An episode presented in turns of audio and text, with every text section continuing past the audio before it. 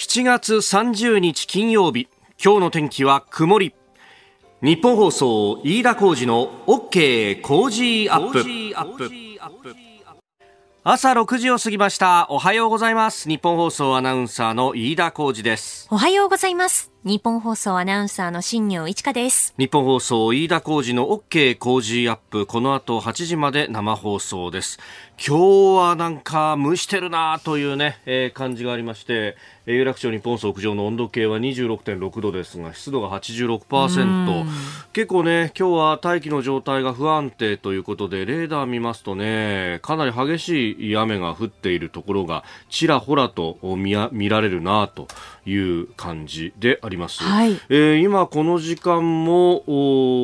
東京23区でも文京荒川北区あたり足立区それから埼玉三郷のあたりですね、えー、結構ね激しい雨雲が、えーまあ、線状降水帯と言っていいんでしょうかね、うん、えー、帯状に連なっているような形になってております、はい、今のところ東京地方は雷注意報が出ているというところですけれどもねちょっと短時間で激しい雨が降ったところはあの河川の氾濫等々も、えー、警戒いただければと思います。まあね、今日はちょっとこんな感じのザーッと降ったりとかっていうのが繰り返されるのかね。そうですね。大気の状態があの不安定になっていまして、雷雨ですとか激しい雨になるところがありそうで、まあ、いきなりザーッと降ることがありますので、空模様の変化に気をつけていただければなと思います。うん。まあね、昨日も、あのー、埼玉だとかは結構ね、激しい雨が一時期降ったりとか、はい、ちょっとね、えー、大気の状態が不安定になっております。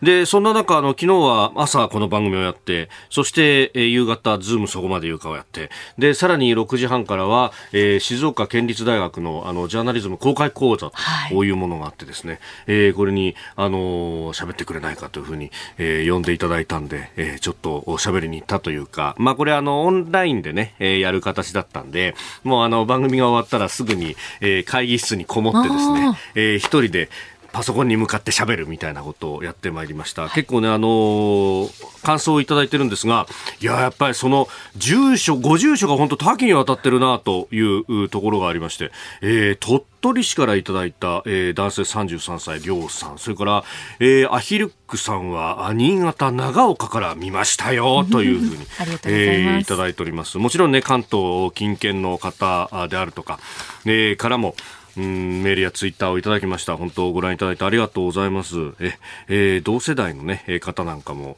いらっしゃいました。うん、あの、後半質問に答えるというところがあったんですけれども、はい、まあ、モノマネのリクエストもあったんでですね、少しやったんですが、あ、あの体の動きから似せるんですねっていうような感想があったんですね。確かにそうですね、飯田さんは。確かにね。そうですね、総理。そう、自分ではあまり意識しないんですけれども、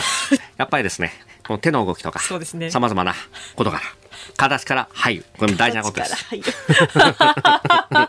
あんまりやると本当に怒られるっていうところがありますけれども、え、あの、楽しんでいただいた皆さんどうもありがとうございました。した。で、そんなこんなですね、終わって帰ると、もう、お9時、10時近くなっててですね、もうそのぐらいの時間になると、えー、柔道の決勝もすべて終わっていて、ね、えー、で、体操のね、あの、女子の、えー、総合の、うんうん最後の最後、まあ、日本から村上選手が出ましたけれども、はい、そこをギリギリ間に合うか間に合わないかぐらいのね、タイミングでありました。いやー、そうなんですよ。柔道のね、えー、78キロ級女子、浜田勝利選手、金メダルというのが、あの、浜田選手はですね、えー、自衛隊の所属という、えー、陸上自衛隊の一等陸佐と、えー、いうことで、えー、えー、一等陸位だ、ごめんなさい、一等陸位と、大尉でらっしゃると。20秒経つとドラの音が鳴るのかね、あれ。今、ドワーンと音出てたよね。はい、一本が出ると、ドラが鳴るんだね。なるほど。なんか、あのー、音で聞くとそれがよりわかるなという感じで、ね。そうですね。うん。やっぱこう、細かいところに、こう、なんていうか、日本的なものを取り入れてるんだなと。あの、ラグビーのワールドカップの時も、キックオフするときに、よーっていうのが鳴ってたよね。鳴ってた、そういえば。なんか、細かいところでそういうのやるんだなっていうのを改めて気づきましたけども。はいいやー、このね、浜田勝利選手金メダル、あのー、自衛隊のですね、えー、広報のところに、あのーオリンピックの前に取材してたんですけど、はい、そしたらその時にね、あの一生懸命パネルを作っていて、ええ、であの自衛隊の体育学校だとかからですねオリンピックに出る選手っていうのは結構実はいるんですよ。で、あのこうね、えー、太陽を上げて賞を上げて応援しようと思っているんですけれども、あの当時は延期になるかどうかも含めてですね、無観客かどうかあるいは中止になっちゃうかもしれないということがあったんで、えー、いやパネルはあの入り口玄関には置けないんで、とりあえずこの広報室の脇のところにしまってあるんですよって言ってですね、ちらっと見せてくれたんですが、その中で、やっぱり期待は柔道なんですよって話をしていたんですよね。いやー、そういう意味でもですね、またこの、あのーちょっと口下手で、そして、あの、コツコツと練習するところがこの人の良さなんですっていう、こう、インタビューがいろんなね、えー、各紙に載っていたりなんかすると、はい、ああ、まさになというね、えー、えー、感じがあってですね、なんか、より一層、私は嬉しかったなというのがね、えー、昨日帰っていいニュースを聞きました。まあ、あの、柔道もそうですけれども、えー、卓球のね、えー、伊藤美誠選手、銅メダルと。まあ、そのあたり、後ほど、大泉健太アナウンサーのね、えー、リポート、取材をしてきましたんで、まあ、その辺も聞いてみたいと思っております。はい。ここが気になるのコーナーです。スタジオ長官各紙入ってまいりました。えー、新型コロナについて、えー、PCR 陽性者の数、昨日、東京都等々報告があった数というものが、まあ、あ伸びてきているというところで、えー、それを一面トップに掲げてきているところがほとんどという感じ。日経以外の5紙はこれ関連になっています。朝日新聞東京爆発的感染拡大、えー、読売新聞首都圏3県大阪追加へ緊急事態、えー、毎日新聞新規感染初の1万人超え。えー、産経新聞国内感染初の1万人超え。えー、東京新聞首都3県に緊急宣言、えー、来月2日から31日東京も延長という見出しが立っております。まあ、これについてね、えー、後ほど今日のコメンテーター宮家邦彦さんとまた深めていこうと思っております。えーまあ、オリンピックとの関連等々、まあ、これはねあの菅総理大臣は昨日否定をしておりましたが、まあ、確かにそのね、えー、潜伏期間考えると2週間というタイムラグがあったりとか、まあ、種々のこう状況うん一応はそのバブルという形で、え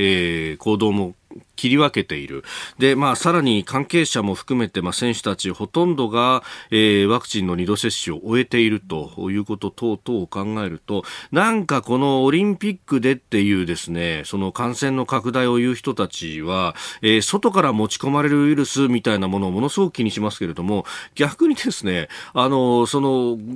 事実を考えると、ほとんどワクチン打っている集団とですね、一方でこう市中でこのまだワクチン打ってなくて感染している人たちがたくさんいるっていうことを考えると、むしろ日本で流行ってるものを持って行ってもらう、あ持って行っちゃうリスクっていうものを考えなきゃいけないと。なんかこの外国人恐怖症みたいなものがね、あのー、一人歩きしすぎているんじゃないかという、なんかあの、むしろこっち側はそっちを気にしなきゃいけないんじゃないかなということは素朴に思うところであります。えー、さて、気になるニュースですけれども、アメリカの経済についてであります。まず GDP が発表されました。えー、4、6月期のアメリカの GDP 成長率、実質国内総生産の季節調整済みの値が前期比で年率換算6.5%増となっております。まあ、市場の予測は下回りましたけれども、新型コロナ禍の前の水準を回復したということが出てきております。で、えー、それと並んでですね、あのー FOMC、アメリカの、金融政策を決める連邦公開市場委員会が、えー、昨日開かれておりまして、パウエル議長がオンラインで会見を行っております。で、その中で、えー、緩和の縮小についても、あの、言及がありました。あテーパリングと言いますけれどもね、えー、金融緩和を少しずつ、まあ、速度を緩めていこうということですが、えー、今後複数回の会合で経済の進展を評価するというふうに表明をしてきました。で、あのー、資産、えー、購入資産縮小のペースや内訳の問題を掘り下げて議論した良い会合だったというふうに切り出してまして、まあ、あの、このあたり今までであればですね、こういうことがこう出ると、あ、緩和が縮小されると、そうすると市場に流れ込んでくるお金が減るんじゃないかという、えー、連想から、あの、株価売りが入ったりとか、あるいは長期金利が上昇したりなんかするんですが、えー、直近の先ほど閉まったニューヨーク株式市場ダウ平均株価はむしろ上げてます。えー、前の日と比べて153 53ドル60セント高、3万5000飛び84ドル53セントで取引を終えております。まあもちろんですね、この市場予想と比べて GDP の伸びがいまいちだったということがあって、まあそうすると金融緩和の縮小が少し後ろにずれるかなっていうような連想が働いて、えー、株価を下支えた部分はあったかもしれませんが、まあ、あ年初からですね、もうこの緩和いつか終わるっていうのはずっとこうアナウンスし続けても半年になるということで、いい加減市場が織り込んでできたという一面もこうありそうであります。あの、長期金利の上げ幅を見ると、少し確かに発表が上げましたけれども、ほとんど変わらずというところを維持しているあたり、10年債の利回りですね、もう見ると、市場との対話というのはある程度 FRB はうまくやっているかのようにも見えるところです。えー、ここが気になるでした。この時間は熱戦が続く東京オリンピックの興奮をお伝えします。東京トゥデイズレポート。えー、昨日も日本人選手メダル獲得です、えー、柔道男子100キロ級のウルフ・アロン選手金メダル、はい、えー、柔道女子78キロ級の浜田勝利選手金メダル。おめでとうございます。さあそして昨日夜は卓球の女子シングルスも行われましたえー、伊藤美誠選手、銅メダル獲得となりました。いやあの、実況アナウンサーも、この銅メダル当然だろうというような感じで、はい、ね、むしろ解説の方の方が、よしと盛り上がっていた感じもありましたが、はい、さあ、この現場を取材しました、えー、持ってるレポーター呼んでみましょう。東京2020オリンピックレポーター、大泉健人アナウンサーです。おはようございます。はい、おはようございます。おはようございます。レポーター、大泉です。はい、はい、はい、はい、はい。お願いします。はい。朝から元気よくいきたいと思います。どうですか、ね、あの伊藤美誠選手、今、実況にもありましたけど、はい、日本女子卓球史上初のシングルスメダル獲得ということで、これ、本当に快挙だと思うんですよね。で、まあ、あのシンガポールのモンユー選手と、その3位決定戦、試合してましたけども、はい、あの試合中、ポイントを取っても、一切表情変えずに、そうですよね。そして勝った瞬間も、うん喜びをあまりあらわにしなかったんですよね。で、試合が終わった後にあのテレビのインタビューに答えている様子を私、近くで見ていたんですけど、涙を流していたじゃないですか。そうですよね。そうそうそうそう。嬉し涙かなと思いきや、実は悔し涙で、悔し涙。金メダル以外は基本一緒ですということを言っていて、私、それを聞いてすごくびっくりしました。やっぱり伊藤選手のその向上心の強さ、負けん気の強さ、こういうところからやっぱり伊藤選手のあの強みって生まれてるんだなと感じましたね。でただすごく印象的だったのが、はい、試合が終わった後の表彰台なんですけども、はい、あの2位の準決勝で伊藤選手が敗れた中国の孫エイサ選手が、はい、こう銀メダルを自分で首にかけたんですけど、その金メダルのネックストラップの部分が裏返しになっていたんですね。それをですね横で伊藤美誠選手が、はい、あのエイサとこう人差し指と親指で逆だよと。いうふうに指摘して、にっこり笑顔で指摘して、で後ほどこのやり取りに関して、孫エイサ選手は、あの美誠が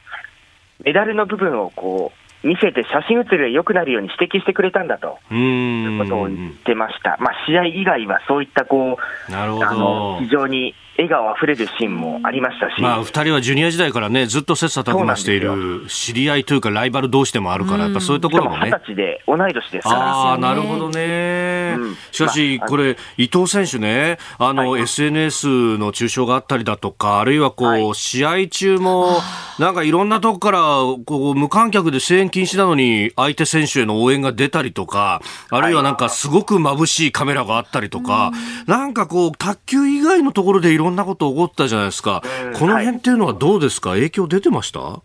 いや、僕は正直そこは全然わからないんですけど、ただ伊藤選手は、あの、うん。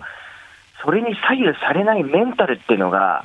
今、あの試合見てても思いましたね、ね。全くそのさっきも言いましたけど、表情を変えずに、周囲の雑念というのは入ってきてない様子だったんですよ。集中してたわけですね。試合に集中していた。なるほど。全く惑わされない姿が印象的でした。確かにね、第一ゲーム、モンユ選手に取られても、そこからがすごく冷静でしたよね。うん、巻き返しの力がすごいなと感じましたね。うん。さあ、あ今日は大泉アナウンサー、何取材しますか、はい、今日は、この後、えー、東京アクアティクスセンター共演に行きまして。そうか。萩野公介選手と瀬戸大也選手が一緒に出てメダルを目指すんですよね。はい、あと入江陵介選手も決勝に進んでますんで、この競泳の3人組がメダルを取れるかどうかというのを、ちょっと午前中取材していきたいと思います。いいな俺、その試合見れたんだよ。チケット持ってたんだよ。よ俺の分まで応援してくれくれ。こもうパワー送ってきますんで。えー、来週も、はい、よろしくお願いします。ありがとうございました。ありがとうございました。ありがとうございました。大泉健人アナウンサーとつなぎました。さああ、三宅邦彦さんと金曜日お送りいたします。引き続きよろしくお願いします。ます。あの、産経新聞にワールドウォッチというコラム、はい、各週で木曜日にこれが出てまいりました。が、はい、ありがとうございます。えー、昨日の見出しは、五輪政治家は誰のせいということで、まあ、オリンピックそのものについてもね、あの、後ほど語っていただこうと思いますが、えーはいはい、私びっくりしたのは、前回64年の東京オリンピック、はい、えー、11歳の小学生でいらっしゃった。そして、幸運にも入場券が手に入り母親と国立競技場に閉会式を見に行った。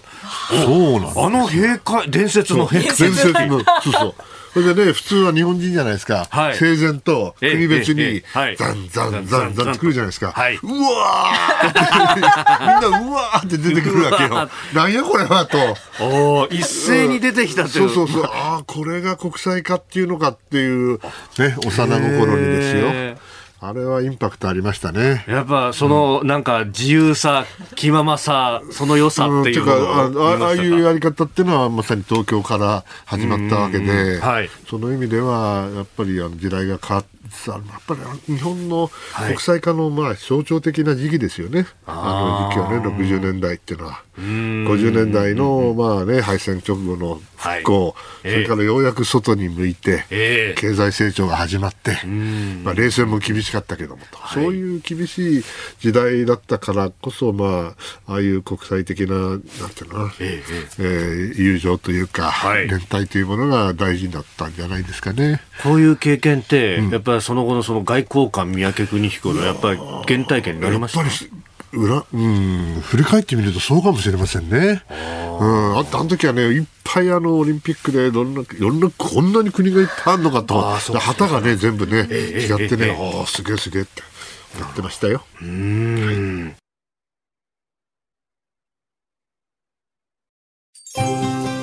ここで、ポッドキャスト、YouTube でお聞きのあなたにお知らせです。お聞きの配信プログラムは、日本放送飯田浩二の OK コージーアップの再編集版です。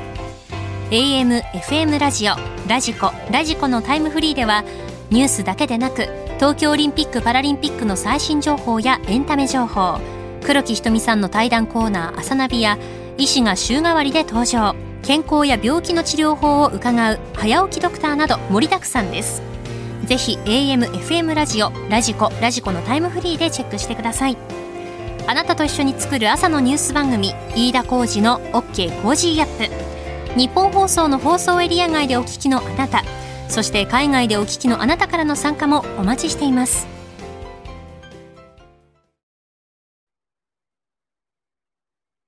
では最初のニュース7時台こちらからお送りします。政府が緊急事態宣言に4府県を追加する方針東京と沖縄も来月31日まで延長へ。各自治体から要請があり緊急事態宣言やまん延防止の措置こうしたことのついて明日専門家の会議にかけることを決定いたしました。またその場所等、あるいは期間等について、明日決定をさせていただく予定であります。昨夜、総理官邸で、えー、記者団の質問に答える菅総理大臣の音声をお聞きいただきました。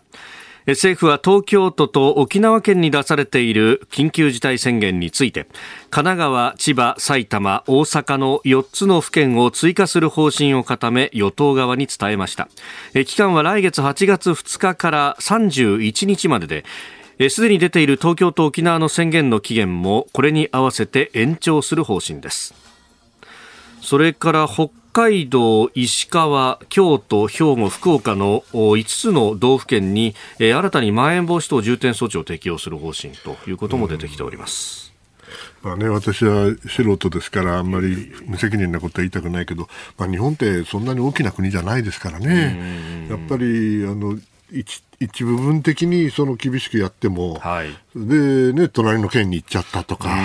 それからちょっと飛行機で行きゃね、はい、何も規制のないところもあるということで、移動できる。うん、それはあの、まあ、難しいとこだよな、だけど、えー、人の流れをというふうに考えると、はい、かなりあの広域にやらないと、相手デルタだから、ええ、となるとですね、はい、ぱり今までとはちょっと違う考え方をしなきゃいけないのかなと思っていますけど。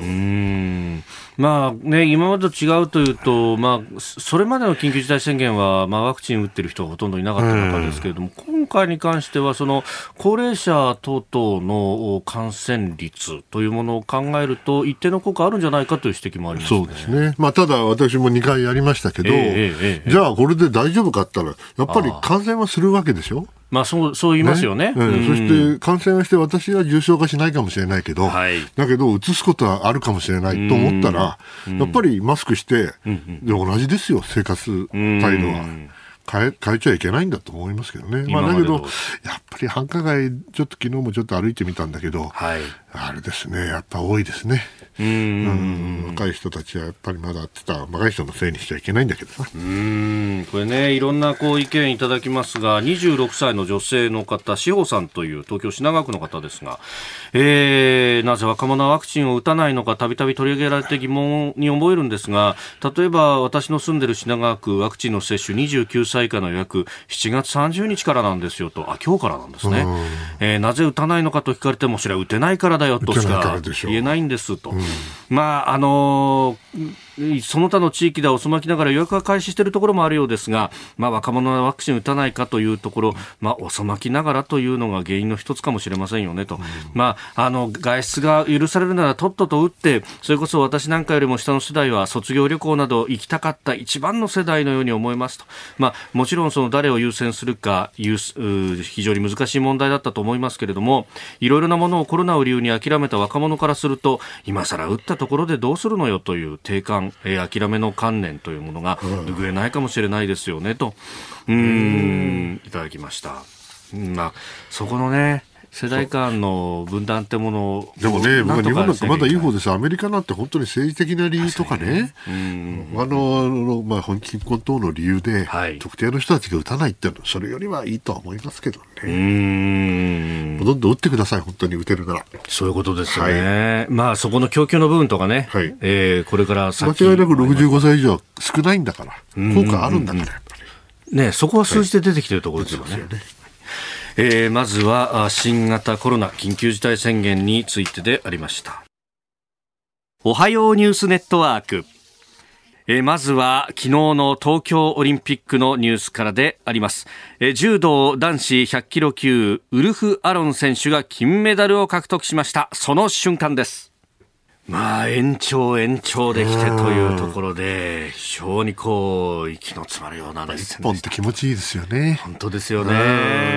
技あれもいいけども、うんうんうん、やっぱりパーンと決めてくれて嬉しいね。ねえ、はい、えー、そして昨日も日本人選手メダル獲得の活躍です。柔道女子78キロ級、浜田勝利選手金メダル。えー、卓球女子シングルス、伊藤美誠選手銅メダルと。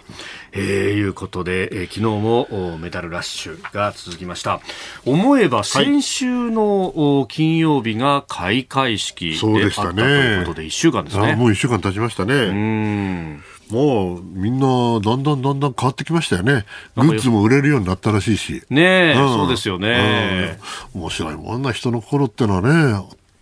始まると全然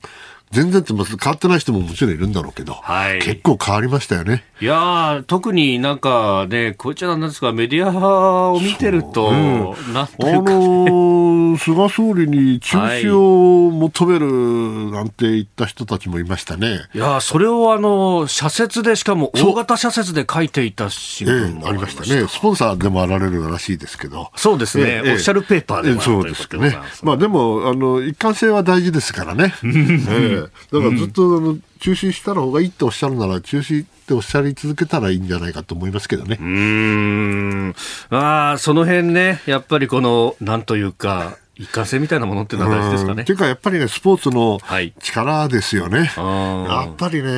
あの、うん、まあ、こう、閉塞感のある、はい、今は特にコロナの時代ですから、ああいうの見たいですよ。ね、本当はみんなと一緒に応援するんだけするのが一番いいのかもしれないけど、はい、あれテレビで見るだけでも全然血湧き肉踊りますよ。うーって力入っちゃうじゃないですか。そうですね。ほんでまた夜に再放送あるから、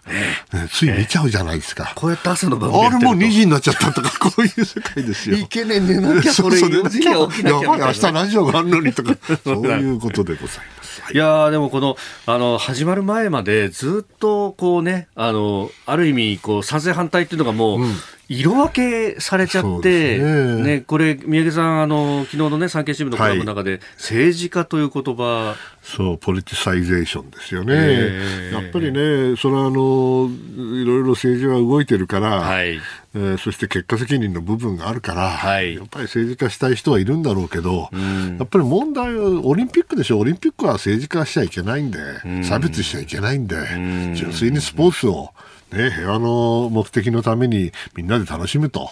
い。うのが基本じゃないんですか、はい、ですからその意味ではちょっと違和感を、すごい違和感を感じてましたけどね、うん。実際に始まってみると、はい、あやっぱりいいなと、素直に思うべきじゃないかしら。うん。えー、日本、昨日までに金メダル15個、銀4個、銅6個とい。うことで、はい、す。ごいですね。はい。えー、ではあ、この時間取り上げるニュース、こちらです。日本とアメリカ、台湾が初のオンライン戦略対話を開催。安倍前総理も参加。超党派の国会議員で作る日華議員懇談会は昨日アメリカ、台湾の議会関係者と初の日米対戦略対話をオンラインで開催しました。参加した懇,、えー、懇談会顧問の安倍前総理大臣は、えー、中国を念頭に南シナ海と東シナ海で一方的な現状変更の試みが行われていることを懸念していると強調。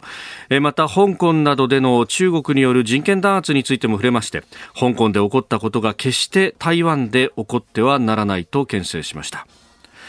折しもこのタイミングは、うん、あの李登輝総統の亡くなって1年というタイミングにもかぶります、ね。まあ、ようやくここまで来たかという感じですね、超党派の国会議員で作る日華議員で、この段階か。はい、米対アメリカと台湾についてはね、ええ、これはもうあのアメリカの議会の中に強力な台湾ロビーもあるし、それからあ、まあ、国交正常化をした72年、その後79年だったと思いますけど、はい、もちろん国交正常化するんですが、同時にアメリカは、台湾関係法っていう法律を作るわけですよね、はい、で。アメリカはそれまでは台湾と安全保障条約結んでたから、国際法上、台湾を守る義務があったわけですよ。はい、だけども、それはもうもちろん、あの、ここがなくなるわけですから、それは執行するんだけど、アメリカは国内法で、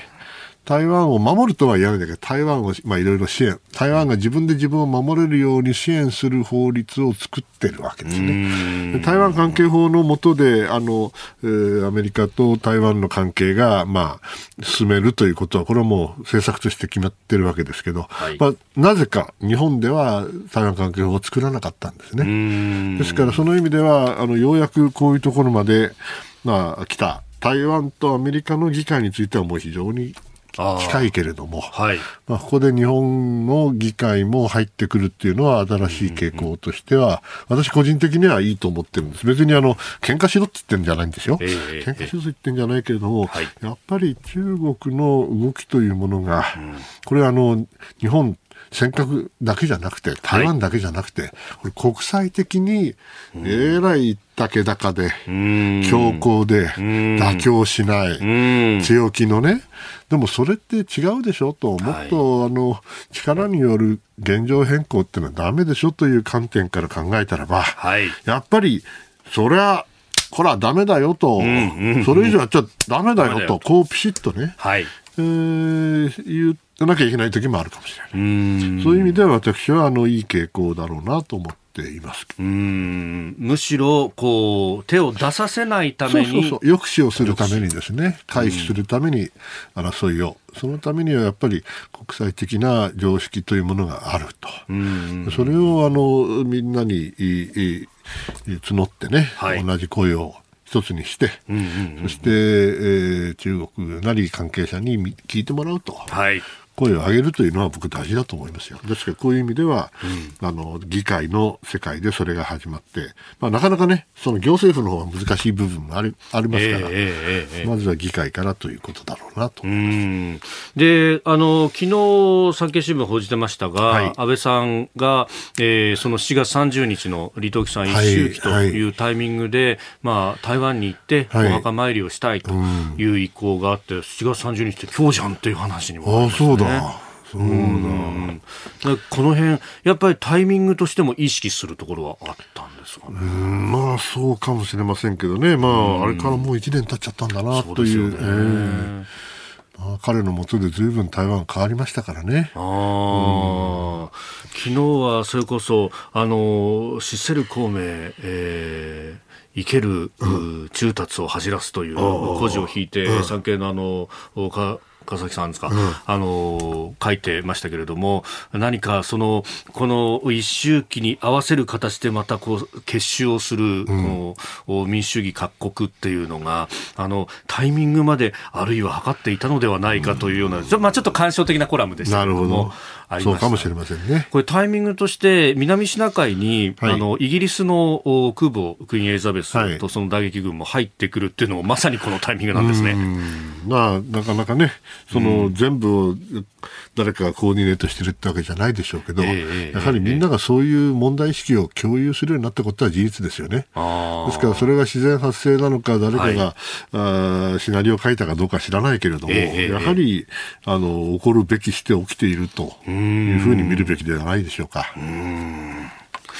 えー、そしてもう一つ用意していたニュースが新型コロナについてなんですが、はいはい。はい、イスラエルがですね60歳以上の方々に対して3度目のワクチン接種の方針と、まあ、今までね2度目でいいっていう話でありましたが、まあ、イスラエルはねもともと、あのある意味で常に国家総動員体制というか臨戦体制ですから、えーはい、非常にワクチンの打ち方は効果的だったわけですよね。だけどそのあのイスラエルで、はいでもまだ57%かな、なんですよね。それでデルタが出てきたわけで、どうしてもおブースターというんですかね、もともと免疫不全の方にやらなきゃいけないとかいう議論があったぐらいですが、はい、どうもあのデルタ株のことを考えると、必要じゃないかという議論が出てきたという話ですよね。なるほどなと、まあ、日本はちょっとまだね、えー、えー、あれなんですけど、はい、もしかしたらそういう必要が日本でもいずれ出てくるのかなという気がしました。うん。まあ、イスラエルの場合はね、そのファイザーに対してもデータも渡すからとにかく早くくれっていうところからね、そうそう。あれはね、やっぱり、ね、イスラエルでなきゃできませんよ。ああやっぱり臨戦体制、総動員体制というところもそうそうそうというか、そのデータを出せるというのは、なるほどやっぱりあの製薬会社にとっては非常に重要なポイントですよね。日本はそれできないからね、そういう意味ではなかなかあの同じようには語れないですね。はい、続いて、教えてニュースキーワードです。アメリカのブリンケン国務長官と WHO のテドロス事務局長の会談。アメリカのブリンケン国務長官は28日、クウェートで WHO 世界保健機関のテドロス事務局長と会談し、WHO が中国で改めて行う意向の新型コロナウイルスの起源への調査に支持を示しました。なお、中国は2回目の調査に反発しているということです。あの WHO がというか、テドロスさんがというか、うん、これ、どうなんですか、アメリカ寄りになってくんいやまあね、このテドロスさんについては、ずいぶんいろんなこと言われましたよね、はい、始まった頃は中国寄りじゃねえかと、こいつなんじゃということはありましたね、私、知りません、はい、正直言って、この二人が何を話したかね、えー、えー、見てきたような推測をこれから言いますんでね、えー、あまりあの信用しないでくださいね。私だったらね、私がブリンケンさんだったらね、おい、お前ちょっとあれだ、最近態度悪いんちゃうかと。態度悪いんちゃうか。でもね、はい、中国の再調査、それいいよと。うん、ね、だけどね、お前本当にね、このままね、ふらふらふらふらすんのかと。ね、もうあれだろうと、そうそう5年の年任期来るんだろうと。再選したいんだろ、お前。再選したいだろう。まだ若いんだからな。えー、そうしたらな、俺、アメリカの言うことちゃんと聞けよと、指示してやるってもいいんだぜと。本当ですか？ありがとう。いや、それだけど、ちゃんと条件あるぜと。はい。はい。俺は中国に対してはちゃんと出てききところがちゃんと厳しくやってくれないと困るじゃないかと。って言うてんちゃうかなと。なるほど。これ、テドロスさんはそうなると。ぐさーっとく。うん。っていうかね、まあ、もともと彼はあの中国が担いだ候補ではな、な、必ずしもないですよね。あ、もともとはそうなんですね。あの、アフリカ諸国が担いだ。はい、まあ、それはあの、うん、なかなかアフリカから人出せませんからね。えー、いい人がいて、はい、で、ちゃんとあの、アメリカにもその支持者がいたんですよね。あまあ、あの、おそらく、あの、政府の関係者ではもちろんないかもしれないけど、その意味では、はい、この人いいんちゃうかというところまでは行ったんだろうけど、えー、まあ、おそらくね、私の、あの、別に弁護するつもりはないけれど、はい、やっぱりあの、コロナ、新型コロナ始まった時ね、うんうん、中国はね、相当あの焦ったと思うんですよ。だからものすごい圧力かけたと思うのね。で、それは確かに効果があった。だけどやりすぎちゃった。ね、それでいて、あの、本当に何にもないんだったらば、はい、ちゃんと全部見せりゃいいわけですよ、ね、うん、開けばいいんです、それをできないっていうのは、一つは何かあるのかなと思うし、それからいつも言ってることですけど、それだけじゃなくて何もないかもしれないけども、はい、外国の独立した、ね、ね、何の権限もない国際機関の連中がですよ、偉そうに日本、あの中国に入ってきて、うん、で、やりたい放題やると、それは認められないですよ。それ一つ穴開けちゃったらもう全部やらされちゃうから。そういうそしたら中国持たなくなりますから、国内的に。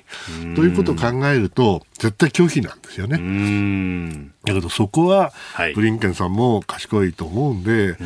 テトロスさん、まさかそんなことはないよねと、ね、再選したいんでしょと、だったら考えてもいいのよと、なるほど。じゃないかなと、これ、勝手な私の妄想ですよ。ということは、この会談も、なんというか、品定めのような、うん、面接ですよね。面接、うん、なるほど、うん、二次面接みたいな。二次面接 みたいな、役員面接までもうちょっとと。そうそうそうそう。なるほど。まだ最後はもう一回ぐらいありますよ。なるほど、どっかでありますか、やっぱり。ね、逆に言うと、これでまた変なことになったらね、はい、そらですよ、アメリカって考えて、次の候補を考えますよ。別の球を出して別の球をね。だけど、そうでなければ、まあ、あの、いい方向に動いていただけるんじゃないですかね。なるほど。はい、えー、ということで、ブリンケン氏とテドロス氏の会談についてでした。宮家さん、はい、目が笑ってますよ。いや、泳いでるでしょうね。そんなことないですよ。やっぱ宮家さんも期待して。また、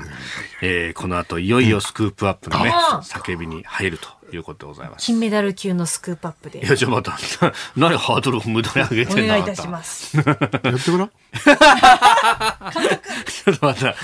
さっきのブリンケン・テドロス寸劇と同じような雰囲気になってまいりました。そんなことはいたしません。ね、それでは、この時間、最後のニュースを、スクープアップ。ああ、いい感じ。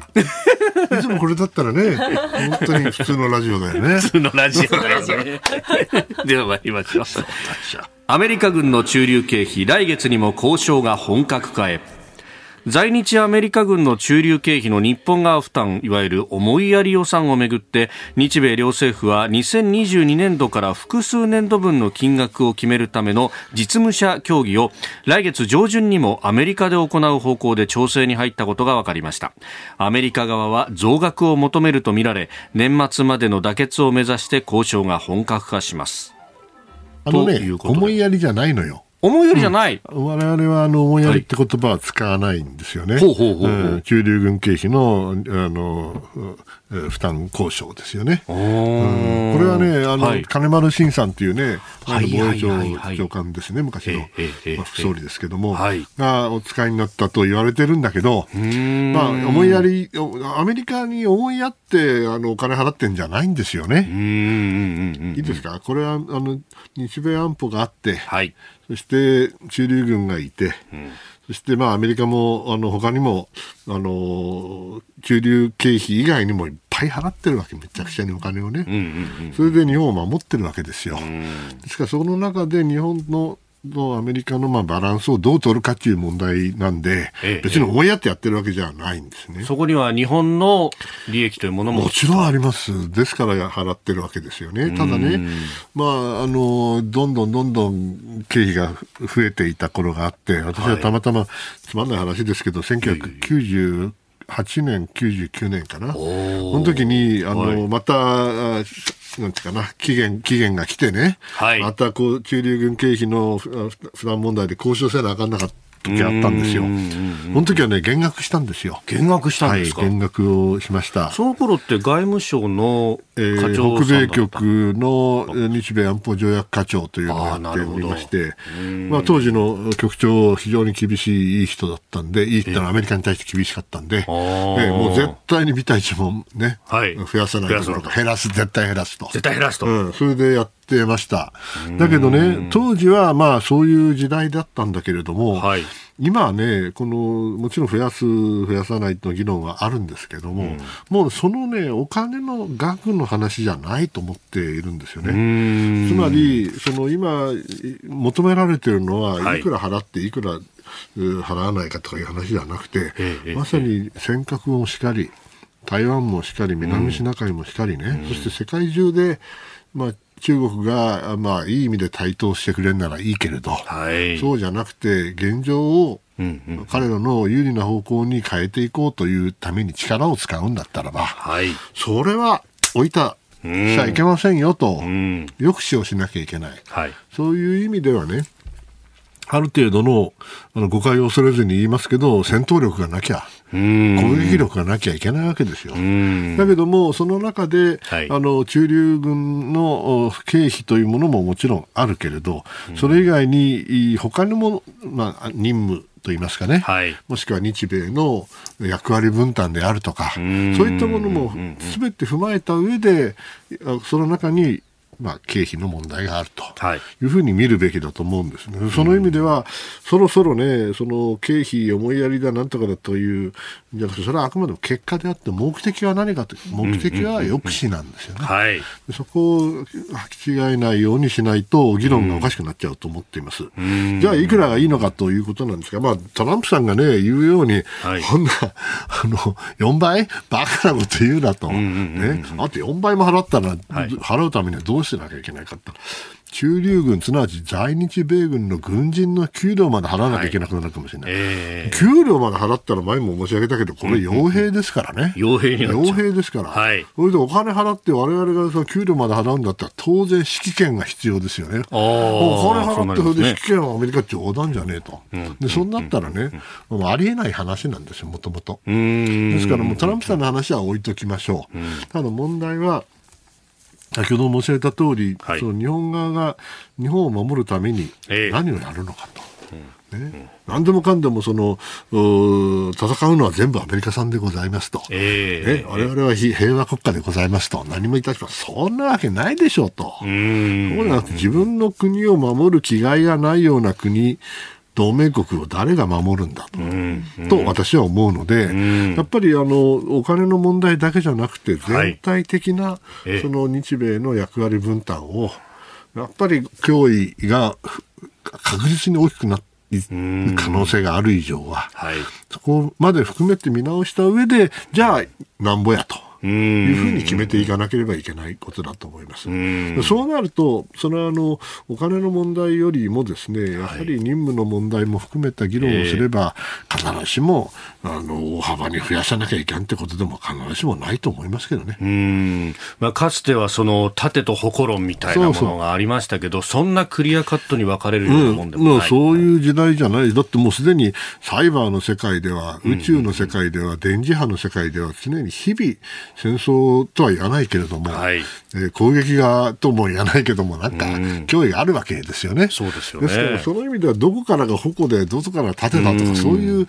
昔のようなね、はい、議論ではもうないと思って。います、えー、それはもう守ると同時に攻めないと、抑止ができないとい。うことだと思いますけど。でこれって、それこそこの戦後70年余りにわたって、はい、この国、あるいは自衛隊、あの大変幸せなことにそのあの任務による殉職者を出していない、まあ、あの訓練で、ね、殉職してしまった方というのは何人もいらっしゃるのは承知してますが、でそこのある意味のこう国民全体も含めた覚悟みたいなものも含めて本来は、でも例えば合衆国大統領ってそこ毎日のように突きつけられてるわけですよね。そうですよ。そして国防長官はまさに出世ね、はい、命令を一人一人サインしたっていう話がありましたで、ゲイツさんだったかな。えー、やっぱそれだけの責任がある。そこにはものすごい重さを抱えてる、ね、命をかける兵隊たちに、はい、出動命令をするわけですから、うん、こんな厳しい責任はないですよね。うん、そういうことがなかったのよ、日本には。今までは。いい、いい意味でね。はい。だけど、それだけで済むかいなと。うんいうことですよ。別に戦争しなしましょうと言ってんじゃないですよ。えーえー、戦争を防ぎたいからこそ抑止力を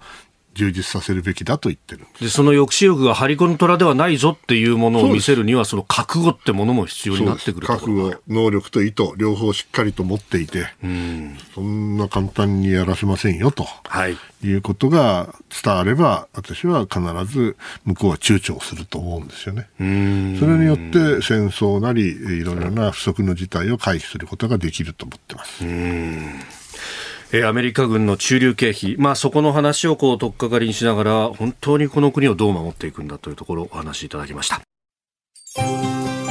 今朝もポッドキャスト YouTube でご愛聴いただきましてありがとうございました。